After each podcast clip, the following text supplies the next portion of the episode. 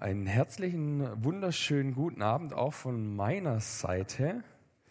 Ähm, schön, dass ihr da seid, dass ihr gekommen seid heute am äh, 1. Januar. Das ist ja schon auch eine Leistung, finde ich, am 1. Januar da zu sein, aber es lohnt sich heute doppelt, weil es 1. Januar und es ist auch äh, Sonntag. Genau.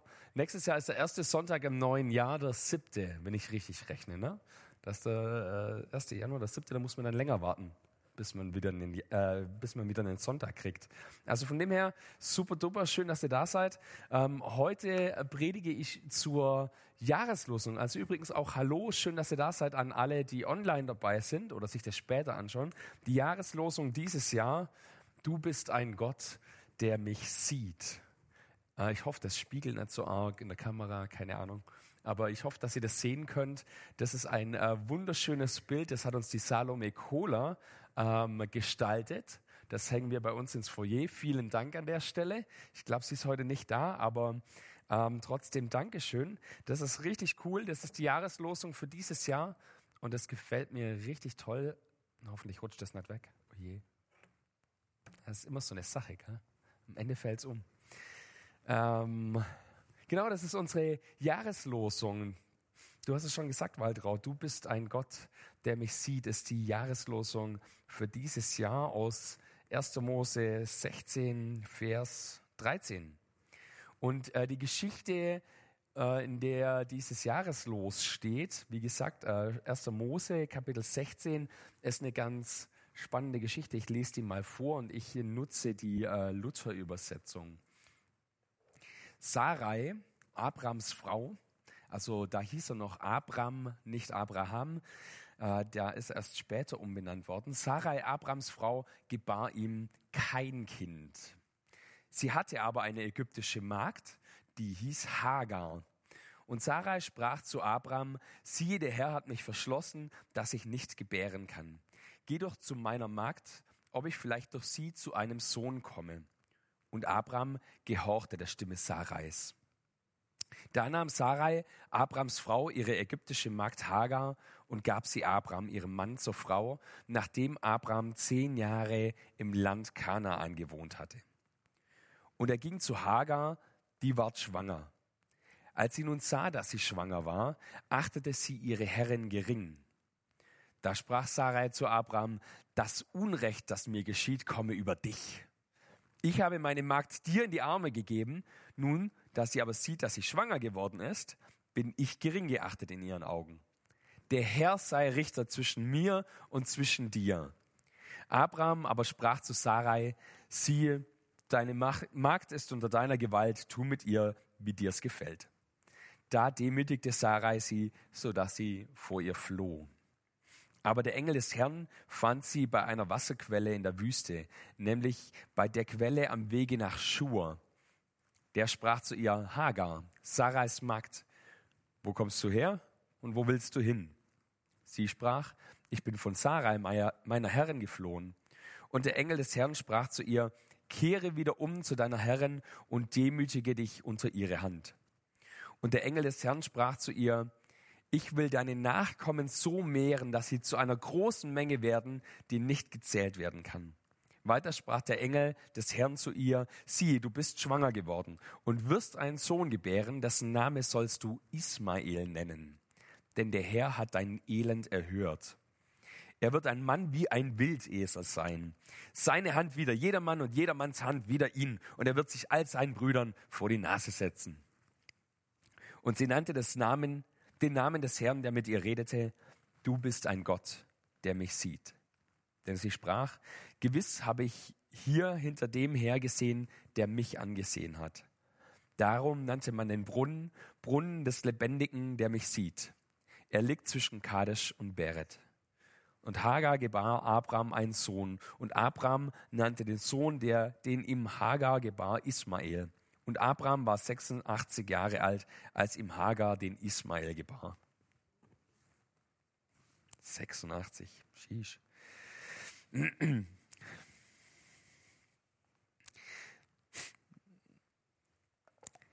Ich weiß nicht, wie es euch geht. Jetzt ist ja Weihnachten rum. ähm, und so die Tage zwischen den Tagen ähm, und auch Silvester, ja, und Neujahr. Äh, also Neujahr ist heute, ja, aber das sind ja so typischerweise die Tage, wo man die Familie sieht. Ja, irgendwie, man Skype, man telefoniert, man fährt vielleicht sogar hin, vielleicht kriegt man den Besuch auch, je nachdem, in welcher Lebensphase ihr seid. Und vielleicht denkt ihr euch, puh, also meine Familie, das ist spannend, ja. Also so sagt man doch immer, das ist spannend oder das ist kompliziert, ja. So, wenn man es neutral ausdrücken möchte, ja. Manche sagen auch, es ist eine Katastrophe. Und ich weiß nicht, wie es euch geht. Vielleicht ist es bei euch so. Vielleicht sagt ihr auch, nee, ich bin super zufrieden mit meiner Familie. Ähm, aber es ist auf jeden Fall fast immer so, egal wie verkorkst, wie schlimm deine Familie ist. Manchmal begegnest du anderen Familien oder siehst die vielleicht im Fernsehen oder liest von denen und denkst dir, na, so schlimm ist es dann auch wieder nicht. Oder? So, ah, so schlimm ist es bei uns nicht. Also, wenn wir jetzt hier die Geschichte, ich habe die gerade vorgelesen von Abraham, äh, der Sarai und der Hagar, so schlimm ist es noch nicht, oder? Ich weiß es nicht. Es ist auf jeden Fall eine Geschichte mit einer schwierigen Dreiecksbeziehung. Diese Geschichte der ägyptischen Sklavin Hagar, weil um die geht es ja eigentlich, ist faszinierend und überraschend aktuell und beginnt mit einem unglaublichen Versprechen. Die drei Hauptakteurinnen, Sarai, Abraham und Hagar, leben in einer schwierigen Dreiecksbeziehung, voller komplizierter Beziehungsgeflechte, ungesunder Abhängigkeiten und ständiger Anerkennungskämpfe. Und als alles schon vorbei zu sein scheint, die Familie samt ihren Hoffnungen zerbricht, da gibt es ein überraschendes Ende und alles ändert sich. Aber schauen wir erstmal genauer hin. Die Geschichte steht, ich habe es vorher schon gesagt, im Kapitel 16 im ersten Buch Mose, also ganz am Anfang der Bibel und beginnt eigentlich schon ein paar Kapitel vorher mit einem unglaublichen Versprechen, mit einer unglaublichen Verheißung und einem mutigen Schritt, nämlich Kapitel 12, Verse 1 und 2. Und der Herr sprach zu Abraham, geh aus deinem Vaterland und von deiner Verwandtschaft aus und aus deinem Vaters Hause aus in ein Land, das ich dir zeigen will. Und ich will dich zu einem großen Volk machen und will dich segnen und dir einen großen Namen machen und du sollst ein Segen sein. Und der Rest ist schnell erzählt. Abraham und Sarai machen sich tatsächlich mit ihrem ganzen Clan samt Menschen und Tieren auf den Weg ins verheißene Land. Und der Weg ist schwierig und er führt sie unter anderem nach Ägypten Ägypten, wo der Abraham seine Frau als seine Schwester ausgibt, weil der Pharao ein Auge auf die geworfen hat. Aber die Geschichte geht glimpflich aus und sie ziehen weiter. Sie ziehen weiter Richtung Kanaan mit ein paar ägyptischen Mägden und Sklaven mehr im Gepäck. Was wichtig für unsere Geschichte ist. Denn eine dieser Mägde ist sehr wahrscheinlich diese Hagar, die Sarai dient. Und die Sarai hat ein Problem. Aber Sarai war unfruchtbar und hatte kein Kind, heißt es hier. Das ist ihr Problem. Kinderlosigkeit war in der damaligen Zeit ein großes Problem. Nicht nur für die Frau selbst, ja in dieser patriarchalen Gesellschaft, sondern auch ganz praktisch für die Fortführung des eigenen Stammbaums und der eigenen Sippe. Und auch für die Absicherung im Alter. Die Kinder waren so eine Art Rentenversicherung in der damaligen Zeit. Und es gibt noch eine weitere Ebene, die Beziehung zu Gott. Warum lässt er das zu? Er, der doch die Macht hat, den Mutterleib zu schließen, ja, lesen wir in 1 Samuel 1, Vers 5, oder zu öffnen, lesen wir in Genesis 21, Vers 1. Kinderlosigkeit war also ein Problem in der damaligen Zeit. Und nicht nur für Sarai, sondern auch für viele andere Frauen im Alten Testament und später auch im Neuen Testament. Ja, Rahel zum Beispiel, die Mutter äh, von Simson, Hannah, Elisabeth. Ja, es gibt viele Frauen in der Bibel, die dies, dieses gleiche Problem haben. Und es wird ja nicht dadurch, oder es wurde ja nicht dadurch besser, dass Sarai und Abraham, dass auf denen die Verheißung Gottes für ein ganzes Volk lag. Ja, 1. Mose Kapitel 11, Vers 30. Da war für Sarai das Problem, äh, da für Sarai aber das Problem offensichtlich nicht selber zu lösen war, sucht sie jetzt nach anderen Wegen. Ja, was können wir jetzt machen? Und da heißt es dann, und Sarai sprach zu Abraham, siehe, der Herr hat mich verschlossen, dass ich nicht gebären kann. Geh doch zu meiner Magd, ob ich vielleicht durch sie zu einem Sohn komme. Und Abraham gehorchte der Stimme Sarais. Sarai gibt als Hauptfrau ihrem Ehemann Abraham ihre Sklavin zur Nebenfrau. Da nahm Sarai Abrams Frau ihre ägyptische Magd Hagar und gab sie Abraham ihrem Mann zur Frau. Und man muss ganz klar sagen, da kommt neben der Ausbeutung der Arbeitskraft auch sexuelle Ausbeutung hinzu. Hagar soll stellvertretend für die Sarai ein Kind bekommen. Und das war nicht unüblich zur damaligen Zeit. Nicht schön, aber auch nicht unüblich. Äh, es war weit verbreiteter Rechtsbrauch, dass die Ehefrau bei Kinderlosigkeit dem eigenen Ehemann ihre Leibmagd gibt. Und würde die Magd, Magd schwanger, dann musste sie dieses Kind auf den Knien der Hauptfrau zur Welt bringen, als ob diese quasi das Kind selber hervorgebracht hätte.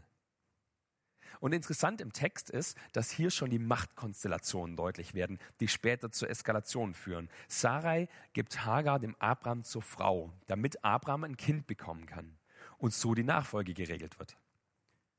Hagar wird nicht gefragt. Was haben wir vorher gelesen? 86 war er, also 85 dann. Ne?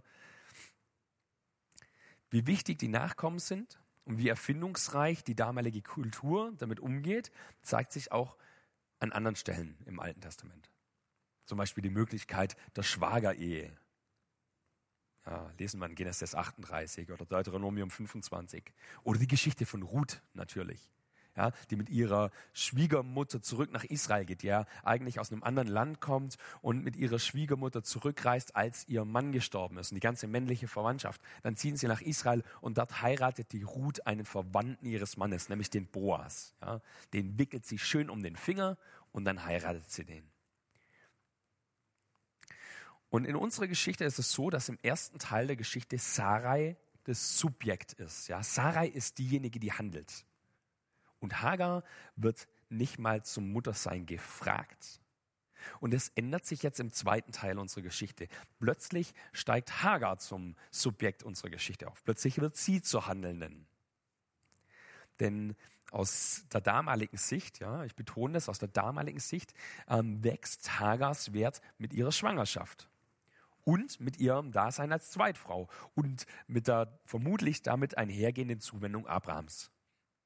Also, die haben ja immerhin miteinander geschlafen. Und daraufhin verhält sie sich ihrer Herrin Sarai gegenüber ungehorsam. Und Hagar interpretiert damit den eigentlichen, durch das Gesetz vorgegebenen, ähm, durch die Gesetz vorgegebenen Machtverhältnisse neu. Hier findet also ein Wechsel statt von einer ohnmächtigen Person zu einer selbsthandelnden Frau. Die Hagar wird also schwanger und so bekommt Sarai durch sie ein Kind mit Abraham. Und die Verheißung erfüllt sich indirekt. Diese Verheißung, die auf Abraham liegt. Hagar steigt von der Sklavin zur Ehefrau auf und der Abraham hat einen Stammhalter und eine Frau mehr. Geschickt, wie der Schwabe sagen wird. Nee, also tatsächlich, was sieht es ja erstmal nach der besten Situation für alle Beteiligten aus? Ja? Die Hagar steigt auf, ähm, der Abraham hat eine Frau mehr, ähm, er hat einen Stammhalter, alles wie es sein soll. Aber genau das entpuppt sich bald als unlösbarer Albtraum.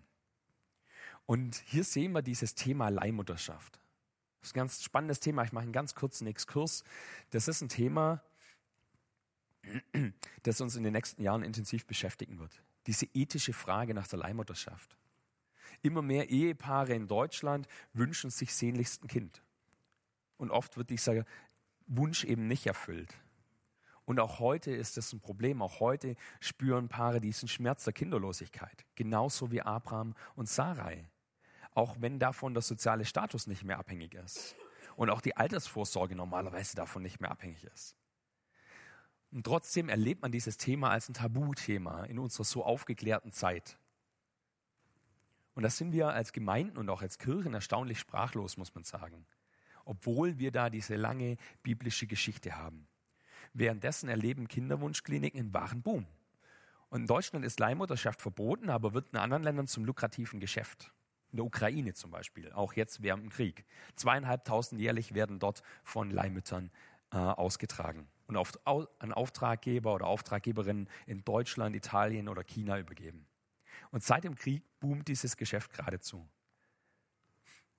Es gibt da ein Beispiel, ein Fertilitätszentrum, Biotexcam, nee, Biotexcom, ähm, das auf hochprofessionellen Hochglanzseiten im Internet offensiv Leihmutterschaft als Dienstleistung anbietet.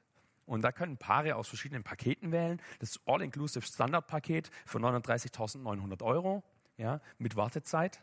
Oder das All-Inclusive Standard-Paket mit sechs Monaten Wartezeit. Oder das VIP All-Inclusive äh, für äh, 64.900 Euro. Da kann man dann auch das Geschlecht aussuchen und kriegt die Kinderbetreuung noch garantiert. Während für kinderlose Eltern die Leihmutterschaft eine konkrete Hoffnung darstellt, stellen sich auch viele ethische Fragen, die in den nächsten Jahren angegangen werden wollen. Wie die Fragen nach Kindeswohl, Ausbeutung von Müttern oder die rechtliche Frage danach, wer überhaupt die Mutter ist. Aber zurück zur Geschichte. Sarai und Abraham wollen ein Kind. Und gleichzeitig lesen wir dort von Ohnmacht von Ungerechtigkeit und Unterdrückung. Und das führt zur Flucht. Denn erstens mal äh, nutzt Hagar ihren sozialen Aufstieg und demütigt die eigentliche Hauptfrau Sarai. Und die beklagt sich jetzt bei ihrem Abraham, bei ihrem Ehemann drüber. Und es ist interessant, ähm, Westermann stellt es fest in seinem Kommentar, dass es sich hier bei den Aussagen, die Sarai tätigt, um einen Rechtsvorgang handelt. Das ist also ein äh, Rechtsvorgang in der damaligen Kultur mit äh, Anklage, Begründung und Forderung eines Rechtsspruchs, eines Rechtsentscheids. Und zwar ist die Begründung von der Sarai, dass sie nämlich den ähm, Abraham anklagt und ähm, für ihre Situation verantwortlich macht, weil er zulässt, dass ihre Ehe angetastet wird. Ja? Und dieses Unrecht komme über dich, sagt sie. Und niemand Geringeres als Jahwe selbst soll darüber richten. Jahwe richtet zwischen dir und zwischen mir, sagt sie. Und der Abraham, der bis dahin übrigens eine total blasse Nebenrolle gespielt hat, wird auch jetzt nicht besonders viel aktiver. Ne? Und unterstellt die Hagar wieder das Sarai. Und damit bekommt die Sarai nicht nur ihren Willen, sondern auch ihre vorherige Machtposition wieder. Wir erinnern uns, die Hagar ist aufgeschrieben, stiegen zur Nebenfrau und jetzt wird sie wieder degradiert und wird wieder zur Sklavin. Und diese Machtposition nutzt die Sarai aus und lässt es die Hagar deutlich spüren. Und dass es hier nicht nur irgendwie ein bisschen Zwist ist, das kann man sich denken mit einem gesunden Menschenverstand. Ja? Also Männer, denkt einfach mal drüber nach, wenn da plötzlich eine äh, Nebenfrau in eurem Leben wäre, wie begeistert eure Frau wäre. Ja? Und die Frauen denken mal drüber nach, wie das denn wäre, wenn euer Mann ein eine Nebenfrau hätte. Ja? Also, dass es jetzt hier nicht nur irgendwie eine kleine Verstimmung ist, kann man sich denken, er wird aber auch in der Sprache deutlich in diesem Text. Ähm, dieser Umgang, wie die Sarai mit äh, Hagar umgeht, da steht ein hebräisches Wort, das heißt Hamas. Und es beschreibt so viel wie eine Gewalttat. So eine Sprache wird hier verwendet. Und auch in Vers 11 wird es deutlich, wo der Engel die Hagar als Gedemütigte anspricht. Apropos Engel. Verzweifelt flieht die Hagar vor der Sarai in die Wüste. Die Wüste war und ist ein Ort der Verlassenheit, der Lebensfeindlichkeit, der Einsamkeit. Und ausgerechnet an diesem Ort begegnet Hagar Gott. Oder Gott begegnet der Hagar, wie rum auch immer, durch einen Engel. Und diese Begegnung ist in vierfacher Hinsicht etwas Außergewöhnliches. Erstens, die Hagar ist der erste Mensch, dem Gott einen Engel schickt. Ja, also Engel tauchen schon vorher auf, ja, die bewachen ja den Eingang zum Garten Eden. Aber die Hagar ist der erste Mensch, dem Gott einen Engel schickt. Und dieser Bote Gottes spricht sie auch noch persönlich an. Zweitens, die Hagar ist die erste Frau in der Bibel, die eine göttliche Verheißung eines Kindes zugesprochen bekommt. Passiert später noch öfter, ja. Auch andere große Frauen in der Bibel bekommen Kinder ähm, quasi verheißen, ja, Hannah zum Beispiel oder Elisabeth oder natürlich Maria, die Mutter von Jesus. Aber die Hagar ist die erste. Drittens, die Hagar ist eine Ägypterin, also eine Nicht-Israelitin, die von Gott angesprochen wird und eine Verheißung bekommt, ein ganzes Volk zu gründen. Und viertens, die Hagar ist der erste Mensch in der Bibel, der Gott einen Namen gibt. Also sie gibt Gott einen Namen, nicht andersrum. Das ist ungewöhnlich. Adam gibt Gott keinen neuen Namen. Spricht einfach nur abstrakt von Gott. Es gibt abstrakte Gottesbegriffe. Ja? Ähm, in der Bibel steht da eben dann Adonai zum Beispiel. Das ist ein allgemeiner Gottesname. Oder ähm, Elohim. Aber Hagar ist der erste Mensch, der Gott einen persönlichen Namen gibt. Und das ist ungewöhnlich. Es ist nicht Adam, es ist nicht Abraham, es ist nicht Mose, sondern eine Nicht-Israelitin. Engel, die auch Boten Gottes oder Gesandte Gottes genannt werden, im hebräischen Malak, kommen im Alten Testament ungefähr 120 Mal vor. Im Neuen Testament ungefähr 175 Mal. Und Engel versinnbildlichen dabei immer die Zuwendung Gottes zu den Menschen. Gott selber spricht durch diesen Boten zu Hagar. Und er spricht sie direkt an. Hagar, Sarais Magd, wohin, äh, wo kommst du her und wo willst du hin? Und die Hagar weiß zwar, wo sie herkommt, aber sie weiß gar nicht, wo sie hin will. Geht uns auch manchmal so, oder? Geht uns auch manchmal so. Und dann antwortet sie, dass sie vor Sarai geflohen sei. Und der Engel spricht zu Hagar, kehre wieder um zu deiner Herrin und demütige dich unter ihre Hand. Das ist erstmal ungewöhnlich. Erstmal eine ungewöhnlich irritierende und auch harte Aussage. Warum soll, warum muss Hagar wieder zurück? Zurück an diesen Ort, der ihr so viel Qualen bereitet hat. Aber Gott spricht an dieser Stelle weiter und er verheißt Hagar hier einen Sohn, einen ganz besonderen Sohn, aus dem ein ganzes Volk hervorgehen wird. Die Geschichte ist noch nicht so, zu Ende. Sie geht weiter und zwar an dem Ort und mit den Personen, mit denen sie begonnen wurde. Und Hagar bekommt durch den Gottesboten drei Aufträge. Erstens, geh zurück zu Sarai und Abraham an den Ort, wo du hergekommen bist. Geh zurück. Zweitens, bekomme einen Sohn und nenne ihn Ismael. Wörtlich, Gott hört, denn Gott hat deine Demütigung gehört. Drittens, vermehre dich und werde ein großes Volk. Und Hagar antwortet wahnsinnig interessant. Wahnsinnig interessant. Sie antwortet Gott nämlich, indem sie ihm einen Namen gibt. Und sie nannte den Namen des Herrn, der mit ihr redete. Du bist ein Gott, der mich sieht. Was für ein Name. Was für ein Statement. Was für eine Erkenntnis. Und wie ungewöhnlich, dass eine Sklavin Gott einen Namen gibt. Gerade wenn man weiß, was für eine Bedeutung Namen im alten Orient haben. Es ist eine Beschreibung, eine Kennzeichnung Gottes. Eine Kennzeichnung von Gottes Handeln. Ein Handeln, das Hagars Haltung verändert. Du bist ein Gott, der mich sieht. Es ist nicht alles gut. Nicht Friede, Freude, Eierkuchen. Hagar muss wieder zurück in ihre alte Stellung und sich Sarai beugen. Dies, diesmal aber mit einer anderen Haltung und mit einer Gewissheit. Gott sieht sie. Er ist bei ihr. Er löst nicht alle Probleme, aber er geht mit hinein in diese Probleme. Objektiv hat sich nichts verändert. Hagar ist wieder zurück und steht zwischen Abraham und Sarai. Aber etwas Wesentliches ist anders. Sie, Hagar, ist eine andere geworden. Die Begegnung mit dem Gott, der sie sieht, hat sie verändert. Der Gott, der sieht. Und es lohnt sich, bei diesem Gottesnamen zu verweilen. Während in den anderen Versen vorher für Gottes Wort Adonai gebraucht wird, steht hier, du bist El Roi, eine Gottheit des Hinsehens, wenn man es wörtlich übersetzt. Hagar benennt Gott. Sie wird sozusagen zur ersten Theologin in der Bibel.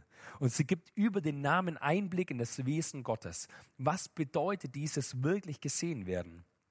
Es geht hier nicht um tolerierendes, ja, du bist schon okay so, sondern es geht um eine radikale Bejahung Hagars als autonome Person. Du bist wichtig, um deiner selbst willen, als gewolltes und geschaffenes Ebenbild Gottes. Deine Würde ist unantastbar, unabhängig von den Umständen oder den Zuschreibungen um dich herum. In deiner Verletztheit will Gottes Liebe diesen Zustand wiederherstellen und heil machen. Gott spricht dir zu. Du bist gesehen. Du bist geliebt. Du bist gewollt. Diese Aussagen geben Menschen Anerkennung, Wert, Würde. Anerkennung, die tiefer geht als du bist okay. Tiefer geht als ein Like bei Facebook oder Instagram oder ein Kompliment im Vorbeigehen. Nicht, dass das schlecht ist, im Gegenteil, wir brauchen diese Zusprüche in unserem Alltag. Aber sie ersetzen nicht unsere tiefste Sehnsucht in uns selbst. Diese Sehnsucht, die wir in unserem gedemütigten Selbst haben. Ein Selbst, das vielleicht selber tiefe Ablehnung erfahren hat. Und ich weiß nicht, was deine Geschichte ist, wo du Ablehnung erfahren hast. Ob du mal erlebt hast, die Aussage oder dass du es einfach spüren gelassen wurdest, du gehörst nicht dazu oder du bist nicht gut genug. Du liebst die falsche Person, du bist falsch. Und vielleicht ist es bei dir ein anderer Satz, der sich tief in deine Seele eingegraben hat und der dich daran hindert, ganz du selbst zu sein, den du hast, aber den du nicht abstellen kannst. Aber Gottes Zusagen sind stärker als deine innere Stimme und deine Verletztheit. Auf das Ich komme zu kurz, wenn Menschen dich vielleicht nicht gesehen haben, spricht Gott dir zu, ich sehe dich. Auf das Ich bin nicht genug, was dir vielleicht von Menschen zugesprochen wurde, spricht Gott dir sein, du bist gut genug für mich zu. Auf das du bist falsch, was dir vielleicht Leute dich haben spüren lassen, spricht Gott dir zu, ich liebe dich so wie du bist. Die Hagar geht wieder in ihre alte Stellung zurück. Das ist aus heutiger Sicht absolut schwer nachzuvollziehen. Und wir wissen auch nicht, wie es weitergegangen ist, außer dass beide Frauen zu großen Stammesmüttern geworden sind und eine große Bedeutung zugemessen bekommen haben. Aber Hagar geht zurück in ihre Geschichte. Sie geht hinein, aber als eine andere. Sie lebt als eine andere. Sie weiß, Gott geht mit. Gott geht mit hinein in diese verrückte Geschichte, in ihre verkorkste Familie, in diese komplizierte Beziehung, in diese Not, in diesen Zerbruch. Wer ist also der Gott, der dich sieht? Ganz am Anfang schon in der Bibel wird also dieses besondere Gottesbild gezeichnet. Auf der einen Seite lesen wir am Anfang der Bibel von diesem mächtigen Schöpfergott. Und auf der anderen Seite lesen wir von der Einzelnen, von Hagar, wie Gott diese Ungerechtigkeit aufdeckt, wie er ihr zur Seite steht, wie er sie ausrüstet und zurück an ihren Platz schickt.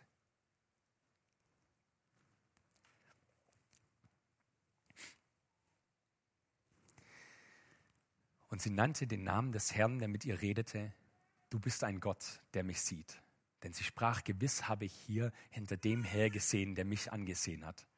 Darum nannte man den Brunnen, Brunnen des Lebendigen, der mich sieht. Er liegt zwischen Kadesh und Beret. Und Hagar gebar Abraham einen Sohn und Abraham nannte den Sohn, den ihm Hagar gebar, Ismael. Und Abraham war 86 Jahre alt, als ihm Hagar den Ismael gebar. Wie gesagt, Adonai ist die Umschreibung für Yahweh, für den Herrn, für den Schöpfer der Erde, für den Richter, für Recht und Gerechtigkeit. Und Hagar gibt Adonai einen weiteren Namen, nämlich El Roi, der Gott, der nahe kommt, der mich sieht, der mich aufrichtet, der meine Situation kennt und der mit mir geht. Gott ist beides. Er ist nah und fern. Er ist mächtig und zugewandt. Und das von Anfang an. In manchen Predigten bekommt man so ein bisschen den Eindruck, dass der Gott des Alten Testaments fern ist und der des Neuen Testaments nahe ist. Aber es ist zu einfach, das ist zu schemenhaft. Es ist komplexer. Gott ist größer, als wir es sind. Gottes Wesen kann von uns nie vollständig erfasst werden. Es ist unverfügbares Geheimnis und unerforschlich und gleichzeitig kommt er nahe und macht sich erkennbar und sehbar. Er ist ein liebender und zugewandter Gott.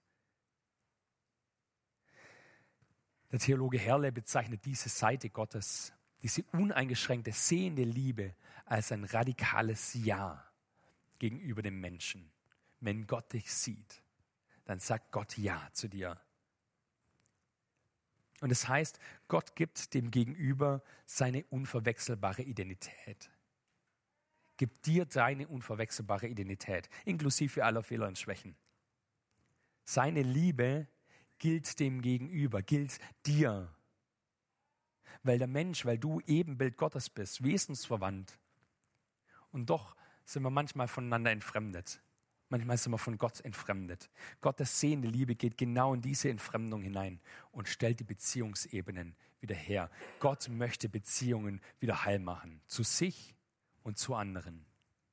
Und in unserem Text wird diese Spannung sehr deutlich zwischen dem liebenden und dem verborgenen Gott, dem nahen und dem fernen Gott. Und diese Spannung, die kann auch nicht aufgelöst werden, sondern sie ist ein Teil Gottes selbst. Und die muss ausgehalten werden und gehört zur Lebenswirklichkeit von uns Menschen. Aber was wir feststellen können am Ende dieser Geschichte, ist eine Sache. Gott sieht dich. Da ist eine Menge drin, ihr habt es gemerkt an geschichtlichem Hintergrundwissen, an theologischen, psychologischen Erkenntnissen in diesem Text. Äh, ich könnte noch viel, viel mehr darüber erzählen. Aber im Kern geht es um diesen ganz persönlichen Zuspruch, den Gott für uns hat, den Gott für dich hat. Gott sieht dich. Er sieht deine Situation, er sieht dich als Person. Und Gott ermächtigt dich auch heute noch, jetzt in deiner Situation, in deiner Familie. Er nimmt dich vielleicht nicht raus aus dieser Situation, aber er geht mit hinein in diese Situation. Und er will dich stärken, dich verändern, dich aufrichten, auch wenn sich diese Situation jetzt vielleicht nicht ändert. Und ich lade euch ein, dieses Jahr ja neu mit diesem Gott unterwegs zu sein. Diesem Gott, der dich sieht. Ich möchte noch beten. Herr Jesus, danke, dass du uns siehst. Danke, dass du uns nahe kommst.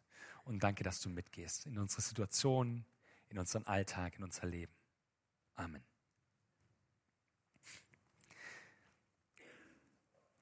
Heute wollen wir die Gelegenheit auch nutzen, ähm, das Abendmahl gemeinsam zu